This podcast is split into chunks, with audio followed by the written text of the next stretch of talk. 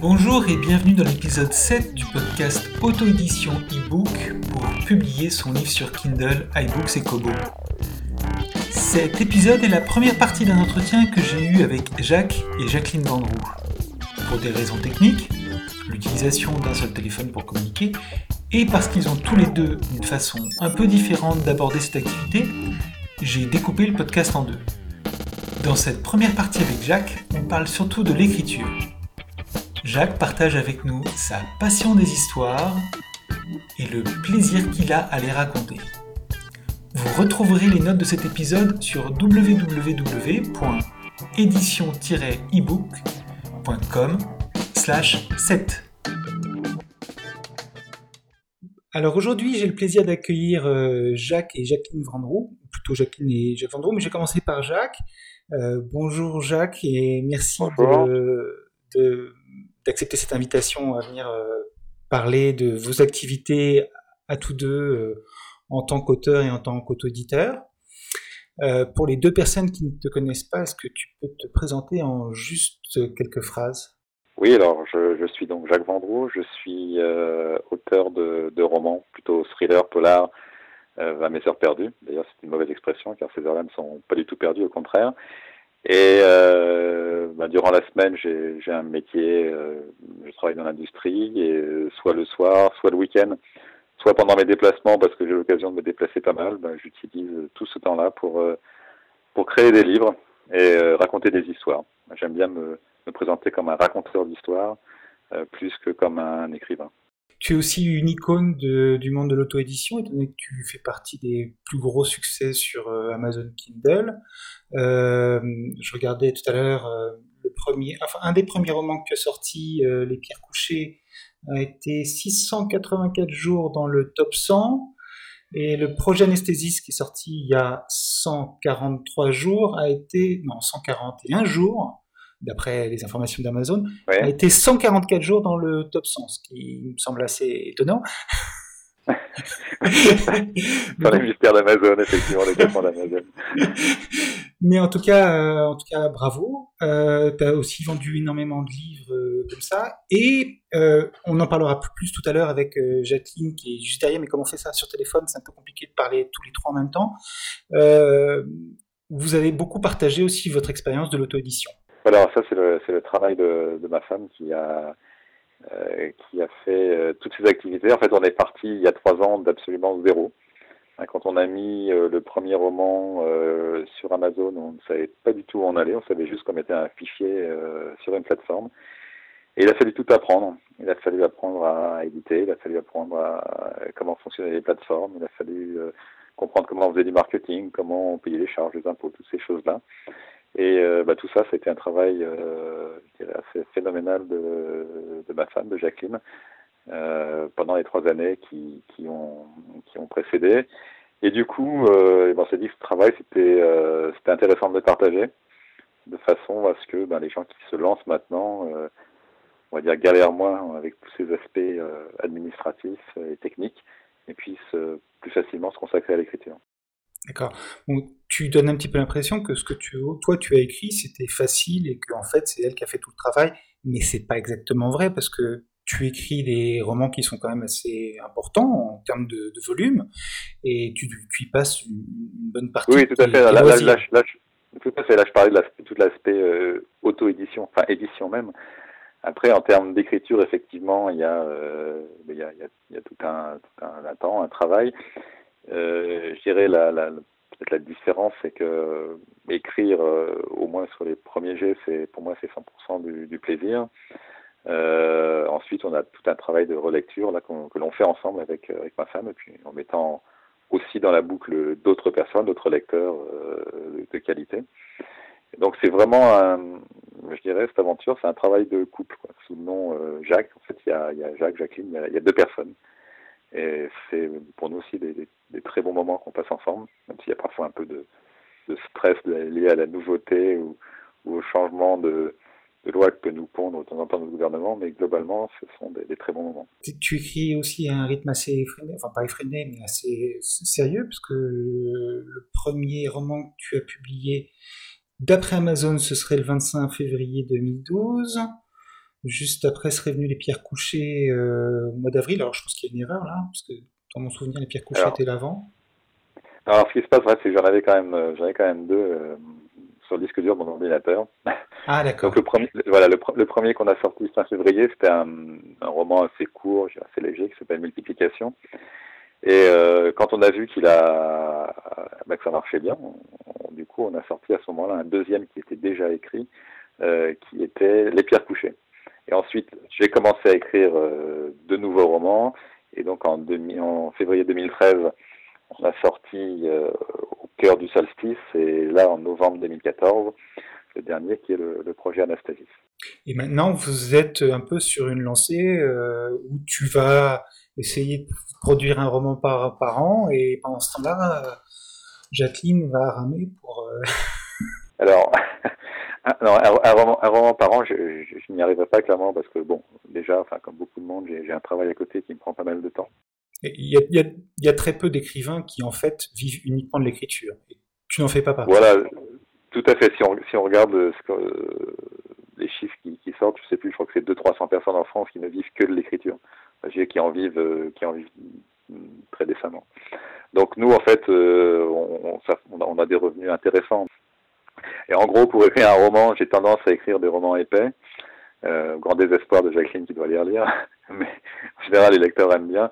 Et on va dire qu'un roman, ça va être le euh, temps de l'écrire, de déjà trouver les idées, de se documenter, de l'écrire, de le relire euh, et de le faire relire. Ça va prendre dans les, dans les 18 mois à peu près. D'accord, bah, c'est quand même un bon rythme déjà. Hein. Oui, peut-être. je connais peu de, je connais peu d'auteurs qui, qui, réussissent à faire ça en ayant un travail par ailleurs. Euh, pour, pour réussir à faire ça, j'imagine que tu, t'es créé une sorte de routine, même si tu ne te forces pas dans la routine, parce que sinon ce n'est plus un plaisir. Euh, ta routine, c'est quoi? C'est tous les jours? C'est le jour, certains jours et les week-ends voilà, je, quand, quand, quand, je regarde des gens qui euh, expliquent qu'ils écrivent euh, une heure et quart tous les matins euh, avec leur tasse de café à côté, qu'avant de commencer à, à, vraiment écrire, ils ont toute la, la, structure de leur roman, le squelette, les personnages, je me dis voilà, je suis à des, à des, à des kilomètres, des kilomètres de ça. J'écris quand j'ai le temps. Donc je vais je vais écrire euh, je vais écrire parfois bah, si j'ai un voyage en avion je vais écrire je vais écrire 10 heures de suite et puis après ne plus rien écrire pendant trois semaines. Euh, et puis, alors, je suis absolument pas structuré quand j'attaque un roman. Euh, je dirais que je suis en fait, je suis le premier lecteur. Donc, quand j'écris, j'aime bien me surprendre. Et euh, si je connais tout au départ, je vais pas me surprendre.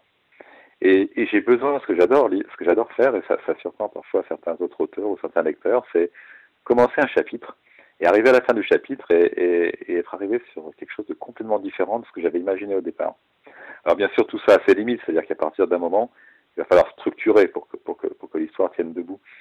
Mais euh, j'aime découvrir le roman en même temps que, que, que je l'écris. Et euh, alors ça peut paraître bizarre, mais je me laisse par moments guider par mes personnages. je me dis tiens, comment réagirait un tel euh, J'ai presque l'impression parfois que c'est un des personnages qui, qui prend le cahier. D'accord. Bon, en même temps, c'est comme ça que c'est plaisant. Euh, voilà, c'est comme ça que j'ai envie de le faire. S'il fallait que je, s'il fallait que je sois très très structuré, que je ne commence à écrire que quand, lorsque l'histoire euh, est nickel, je, pense que j'y arriverai pas. Oui, tu es vraiment encore un raconteur d'histoire, quelqu'un qui fait ça en plus, plus que quelqu'un qui se force à écrire et à structurer tout pour sortir un roman en temps et en heure. Exactement. J'ai aucune, aucune obligation en fait. Hein, le jour oui, tu le fais par plaisir, oui. Voilà, on arrête. Euh, tu utilises des outils particuliers pour écrire ou tu es un peu comme tout le monde, tu utilises un traitement de texte, un Word, euh, quelque chose d'équivalent? Voilà, j'ai Word. Et puis maintenant, euh, on a acheté, on a investi dans, un logiciel qui est Antidote et que je que j'essaye de. Alors au départ, sur les premiers romans, c'était c'est ma femme qui a fait ça et elle a elle a mis un temps fou. Donc maintenant, quand j'écris un chapitre, je passe ce logiciel et c'est d'abord ça corrige toutes les fautes euh, ou, presque. Et ça permet notamment d'attraper toutes les répétitions. et du coup, ça aide à fluidifier le style. et c'est vraiment, c'est vraiment un très très bon outil. Côté correction et modification, justement, j'ai vu que récemment, vous aviez encore fait une correction d'un, des pierres couchées, je crois. Oui. vous êtes comme ça. Avec vous, c'est, avec vous, c'est, avec vous, l'expression, c'est pas 100 fois sur, le métier remettre en ouvrage, mais c'est 200 fois. Exactement. Alors, quand, on a mis les pierres couchées euh, en ligne, donc en, en 2012, euh, on l'avait relu chacun euh, une ou deux fois avec le correcteur de Word et on s'est dit, euh, bon ça va, il n'y a plus trop de fautes. On n'était pas encore conscient qu'il devait y avoir aucune faute. Et puis le livre a, bien marché, il est monté rapidement dans le top 10 et numéro 1. Et tout d'un coup, on a pris quelques commentaires assassins sur l'orthographe, où on a compris qu'il y avait quelque chose à faire. Mhm. Donc là, c'est Jacqueline qui a passé des, nuits à corriger une fois, puis deux fois le livre, et il y avait toujours des. Alors, un point de commentaire, mais il y en avait toujours. Et du coup, on a commencé à faire euh, relire le livre par d'autres personnes, notamment des personnes qui s'étaient euh, qui s'étaient proposées à l'orthographe euh, bien meilleure. Et donc, il y a eu une, une, je sais pas, une dizaine de relecteurs. Et récemment, une autre auteure qui est aussi correctrice, Vanessa, Vanessa Dufrat, a eu la gentillesse de le relire et a encore retrouvé, alors plus trop de fautes d'orthographe, mais des répétitions ou des choses comme ça qui nous a aidé à corriger. Et je suis sûr que si quelqu'un le relit, on trouvera encore des choses à faire. Mais euh, maintenant, sur les, les, nouveaux romans, quand on, les, quand on les met en ligne, notamment le dernier, le projet Anastasis, il a eu euh, de nombreuses corrections, notamment maintenant par des, par des gens qui sont euh, quasiment professionnels ou professionnels. Oui, maintenant vous êtes passé à un niveau supérieur et puis vous réinvestissez ce que l'argent que vous avez gagné avec les ventes dans le travail de perfection de, des romans que tu, que tu, écris. Voilà, on, peut, on peut se le permettre, tout à fait. J'ai vu que aussi, alors sur ta photo de profil Facebook, tu avais entre les mains les pierres couchées, les pierres couchées, mais c'est pas du tout la couverture dont je me souviens. Ah, c'est les pierres. Ah, pour la petite histoire, les couvertures ont évolué aussi. Oui. Euh, les, la, la, première photo des pierres couchées, c'était une photo de Karma qu'on avait pris en vacances il y a une dizaine d'années. Euh, et qui était dans un, dans un rond sur fond bleu. Donc c'était c'était vraiment euh, très. Euh, c'est Jacqueline, c'est Jacqueline, qui l'avait fait. C'est Jacqueline qui l'avait fait et mais alors ça n'a pas empêché le roman de marcher, mais après en le voyant, on se disait quand même que ça faisait un peu amateur. Elle était, elle était bien cette couverture par ailleurs, hein, pour, une, ah première couverture. On nous a dit un jour qu'elle était vintage. Bon, voilà, je ne sais pas comment ça allait prendre. enfin, le fait est que bon, le, ça n'empêchait pas le livre de plaire. Et donc sur le, voilà, sur la deuxième version des pierres couchées, c'est toujours Jacqueline qui l'a réalisé, mais là en achetant une photo euh, un petit peu plus mystérieuse. Et pour les derniers romans, là, on a fait appel à, on a fait appel à, un professionnel qui est, qui est David Forest, qui est aussi un, un pionnier de l'auto-édition avant nous même, et qui réalise des couvertures euh, pour des prix très raisonnables et vraiment très pro. A quand même une chose moi, que, j'aime beaucoup dans, dans, cette histoire, c'est le, le, lien qu'on a avec les lecteurs. Euh, alors, je ne connais pas le lien qu'on peut avoir avec les lecteurs dans l'édition euh, classique, mais là, il est, il est très fort. Euh, comme j'ai dit au départ, moi, je, je, suis là pour raconter des histoires, et une histoire a de sens que s'il y a quelqu'un qui l'écoute. Euh, j'ai toujours cette espèce d'image de, de, je sais pas trop, de chaumière bretonne, alors peut-être parce que parce que j'étais breton dans, mes oreilles, dans, mes, ancêtres, où il y avait la, la, personne à côté du feu qui racontait, et puis euh, la, la, famille qui écoutait. Et s'il n'y a pas eu de famille, ben, le pauvre le pauvre conteur, il a été bien seul. Et avec euh, l'expérience qu'on a eue, avec les, les contacts qu'on a pu avoir, on a eu des magnifiques euh, échanges avec des lecteurs. Alors déjà parce que bon, via via Facebook c'est une chose, et ensuite parce qu'à la fin de, de chaque roman, on laisse une adresse email en disant jeu, bah, si vous avez envie de nous contacter, contactez-nous. Et euh, à ce jour, euh, il y a quand même deux ou trois cents lecteurs qui nous ont contactés, ce qui, ce qui est quand même assez intéressant. Et on arrive comme ça euh, à avoir des échanges euh, passionnants, parfois, parfois très touchants. Euh, et puis ça permet aussi en parallèle d'avoir une idée du, du, public qui lit, enfin au moins du public qui écrit. Et on s'est aperçu qu'en fait, c'était pas mal de, gens qui vont avoir entre, entre, 50 et, entre 50 et 70. Il y a des plus jeunes, bien évidemment, et énormément de femmes. les femmes, alors soit les femmes écrivent plus que les hommes ou lisent plus que les hommes, mais il y a beaucoup de femmes avec qui on a des échanges. Et, et on a un lectorat qui est, qui est très divers. Euh, on a eu des gens qui, alors, généralement ceux qui écrivent, on aime toujours c'est ceux qui ont aimé, hein, ceux qui n'ont pas aimé, ils n'écrivent pas, mais qui, bon, qui remercient pour le livre, et euh, un aspect important qui remercie aussi pour le prix du livre. Euh, C'est-à-dire que le livre, si on prend les, les, derniers, le projet Anastasie, il est à, il est à 2,99€, 3 euros. Et il y a pas mal de gens qui, qui nous ont écrit, bah, écoutez, moi j'ai des, des petits moyens et j'ai pu me l'offrir. Et s'il avait été plus cher, j'aurais pas pu. Donc c'est aussi, euh, c'est aussi pour moi un des intérêts de l'auto-édition. C'est-à-dire que on peut se permettre de mettre des prix bas parce qu'on touche une bonne partie de ce qui est vendu. Et ce faisant, on, va euh, toucher un public euh, qu'on n'aurait absolument pas eu si le livre avait été à, à, à 10 ou 15 euros. Et euh, voilà, dans les, échanges qu'on a eus, ben, on a eu des, gens, notamment aux États-Unis, qui nous ont écrit euh, Oui, je suis dans ma maison de retraite toute seule, et quand je lis votre livre, euh, ça m'aide à passer le temps. Euh, euh, une, autre, dame qui disait ben, Moi, quand je fais le ménage dans l'escalier, je pense au personnage à Martinique, etc. Et, et, et, nous, enfin, aussi bien Jacqueline que moi, ça, nous touche beaucoup. On se dit que on a réussi ce qu'on voulait, en fait. Euh, ce qu'on veut, c'est pas euh, gagner des milliers de cents. Alors, si on gagne un peu d'argent, c'est très bien, mais c'est pas le premier objectif. Ce qu'on veut, c'est euh, offrir de l'évasion. en tout cas, moi, c'est vraiment mon objectif quand j'écris. Et quand je reçois des, des mails comme ça, ben, voilà, je suis, je suis heureux. Mission accomplie. Exactement, et plus qu'accomplie même, parce que je, je, quand en écrivant, je ne pensais pas un jour recevoir ce genre de ce genre de retour. Et puis il y a des voilà, il y a aussi des, des auteurs, des, des lecteurs pardon, avec qui on a, on a, on a créé des relations d'amitié, des gens qu'on a vus par la suite, euh, notamment une personne euh, euh, qui a relu nos livres, euh, qui est, faisait du marketing dans une entreprise d'informatique et puis on avait fait de son poste. Et du coup, relire les livres, ça lui a plu. Et elle a fait une, une formation de correctrice, il y en a une en France. Et depuis, elle a changé de métier. Bon, ce sont des petites anecdotes assez amusantes.